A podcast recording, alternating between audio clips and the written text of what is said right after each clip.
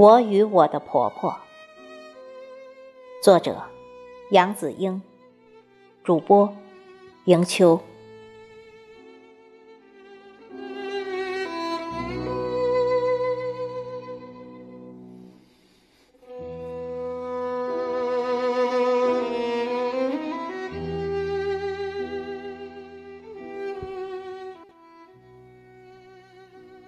在台北的冬天。是不可能看到雪的。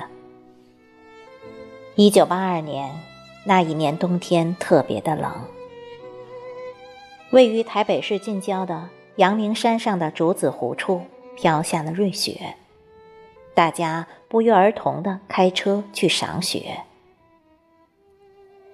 先生带着八岁及七岁的一对儿女，兴冲冲的开车挤上山去看雪、打雪仗。高兴的在车顶上费了好大的劲儿，载满了一车子的雪。回家来做了一个小雪人给婆婆看，全家人脸上洋溢着快乐幸福的笑容。童心未泯的先生还拎着我的耳朵搞笑。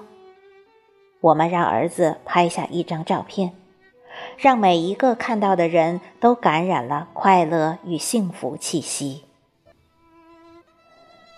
婆婆在新婚半年时，公公便在建设川陕铁路中因遇意外而丧生。留给婆婆的，只有他们二人在一起两年时间的甜蜜的回忆及绵绵无尽的思念。也许因婆婆伤心过度，怀孕七个月便生下了先生这个遗腹子。婆婆的一生。靠着当空军子弟小学老师那点微薄的薪水，含辛茹苦地把先生拉扯大，将他栽培读到台大土木系硕士毕业。先生为了不负婆婆的期望，努力读书且成绩优异。毕业后，在台湾知名的工程顾问公司勤奋地工作。一九七八年。以学识卓越、业绩丰硕，获得台湾十大杰出优秀青年工程师奖，并蒙当时蒋经国先生召见，颁奖状及奖牌。这项殊荣令婆婆甚感欣慰，觉得这辈子吃的苦再多也是值得的。我家先生是有名的孝子。我们也跟着他的好榜样，非常孝敬婆婆，全家和乐融融，让婆婆在幸福的家庭中颐养天年。婆婆年轻时吃苦耐劳，把钱都省下来供先生读书，所以牺牲了自己的健康，很早就退休了。我为了让她身子骨感觉舒服一点。每天下班回来吃完晚餐，立刻开车载他去康复医院进行康复治疗。风雨无阻，七年如一日。我五十二岁那年，因公司有优惠退休方案，我因感念婆婆对王家终身牺牲做出奉献，是个难得的坚贞不渝、令人佩服的女性。于是，便毅然做出决定，提前退休，回到家中照顾这位视我如同己出的婆婆。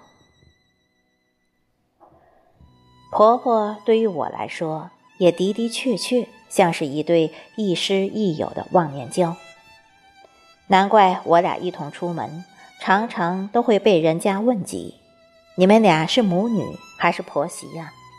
怎么那么贴心呢？”每当这种时候，我的内心总会不由得涌起一阵无以言表的愉悦来。我悉心照顾他老人家七年，我们全家人陪他度过一个快乐的晚年，直到他九十二岁高龄罹患肺癌而辞世。当在告别式上瞻仰遗容时，我满含着泪水。把一朵他喜爱的红玫瑰轻轻地放在他的脸颊边。那时候，她看起来依旧是那么美丽而慈祥，令我不忍与她道别离。当棺木盖上的那一刻，我不舍得立刻扑上前去，趴在上面，不停地亲吻着冰冷的棺木，大声地呼唤着。很长时间都不能够从这种失去亲人的悲痛中走出来。我亲爱的婆婆，如今您在天国里过得好吗？想念您呐，我的婆婆。